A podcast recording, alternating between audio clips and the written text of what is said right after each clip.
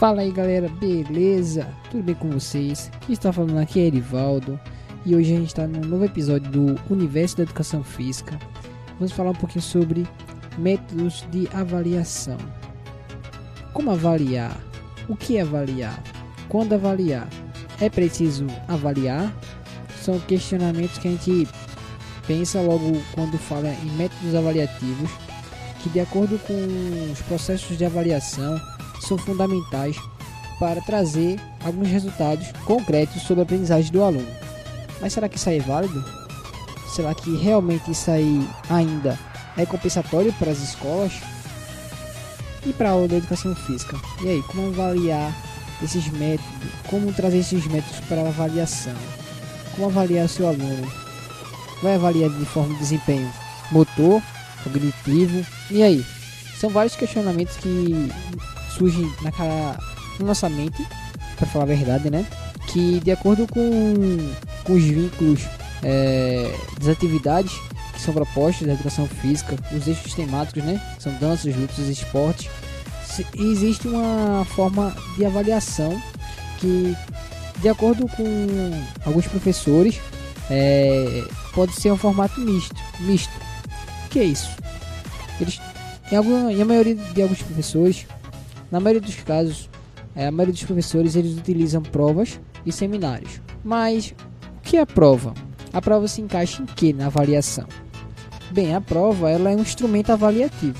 Prova, seminário, trabalhos, é, pesquisas, tudo isso se encaixa como é, instrumentos avaliativos. São formas na qual, é, utilizando esses instrumentos, eu posso avaliar o aluno de forma concreta. Mas o porquê avaliar? Bem, na maioria dos casos, a avaliação é uma coleta de dados é, sobre o indivíduo, sobre o desempenho do indivíduo, que junto na coleta desses dados vai trazer um fator concreto sobre a sua avaliação. Ou seja, é, juntando várias informações sobre o desempenho daquele indivíduo sobre determinada atividade, nós conseguiríamos saber mais ou menos a, a, a média dele sobre seu desempenho. Se vai bom, se vai ruim, se precisa melhorar, em que precisa melhorar. Basicamente isso. Então isso seria o processo de avaliação. Só que, trazendo isso para a escola, é, é necessário a gente observar os métodos avaliativos. É, como o professor avalia sua aula? Bem, pessoal, é, tem a avaliação diagnóstica, que, como o próprio nome diz, é um diagnóstico, ou seja, vai, part...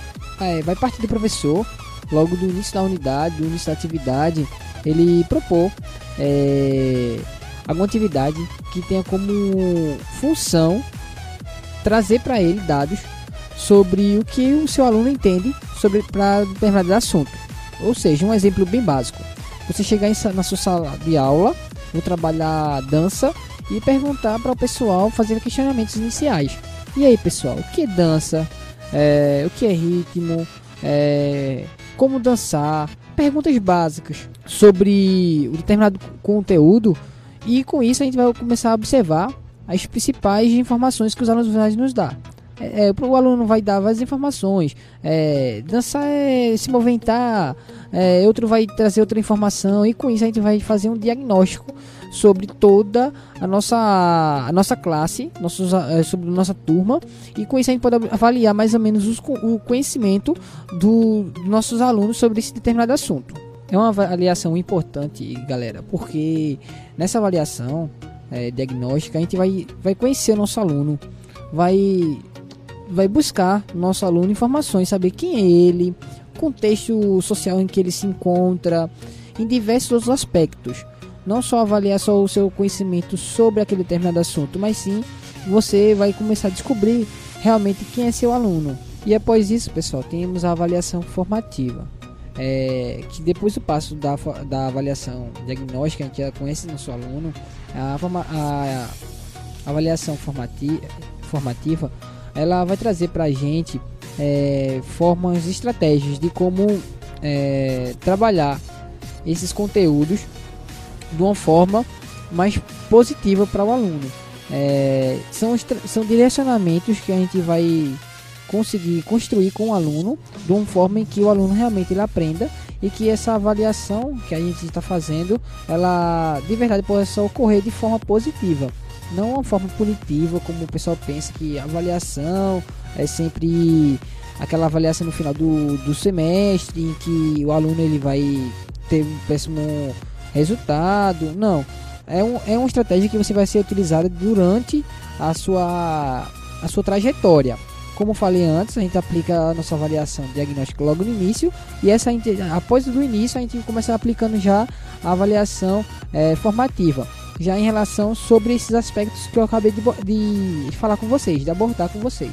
E após isso, pessoal, é, no finalzinho a gente aplica a nossa avaliação somativa, ou seja, como o nome já diz já, somativa, a gente vai buscar de acordo com o nosso, no nosso início da nossa trajetória até o final, é, se realmente a avaliação, se o aluno ele aprendeu de fato, se foi positivo para ele as aulas, os conteúdos foram vivenciados de forma boa, é, tudo isso a gente vai trazer é, como dado principal para nossa avaliação é, somativa.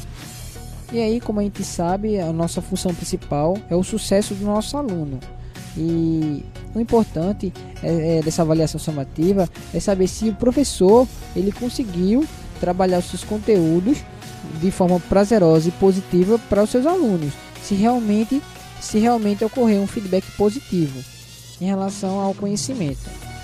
E depois disso temos a nossa autoavaliação, que o nosso aluno ele vai virar um nosso companheiro para nos, nos ajudar, nos auxiliar em relação ao entendimento dele que é na, no qual ele vai pensar, refletir um pouquinho sobre somente a aprendizagem, se ele se reconhece, se ele aprendeu de verdade sobre os aspectos que foram abordados, seja lá danças, lutas, esportes, é, os eixos temáticos da educação física, se realmente houve a aprendizagem, que é o fator principal é, para a nossa, o nosso entendimento como professores e para os alunos, que é uma base a base inicial, como costumo falar. A base principal da nossa da formação do ser humano é a aprendizagem, o conhecimento. Então, se realmente ocorrer esse conhecimento, essa aprendizagem para o aluno.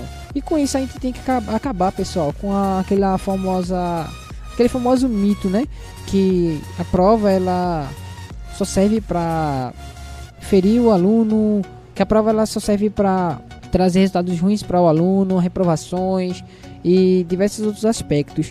É, coisa que, de forma, de certo fato, entre aspas, se ela for aplicada de forma como estava falando aqui, ela não vai ser utilizada para esse fim. Porém, é um, um importante fato para ser levantado a relação de que é preciso também avaliar o método que o professor avalia. Como assim? É importante ter uma avaliação da avaliação do professor realmente para reconhecer se é uma avaliação válida, se ela realmente vai contemplar os fatores, é, como eu estava falando antes, sobre o conhecimento, a aprendizagem. E com isso a gente pode concluir que a avaliação ela é fundamental para a base do conhecimento, sim, porque é nela que a gente vai, vai buscar os conhecimentos, mas não se prender apenas a um tipo de avaliação, um método avaliativo, apenas uma prova no final do semestre.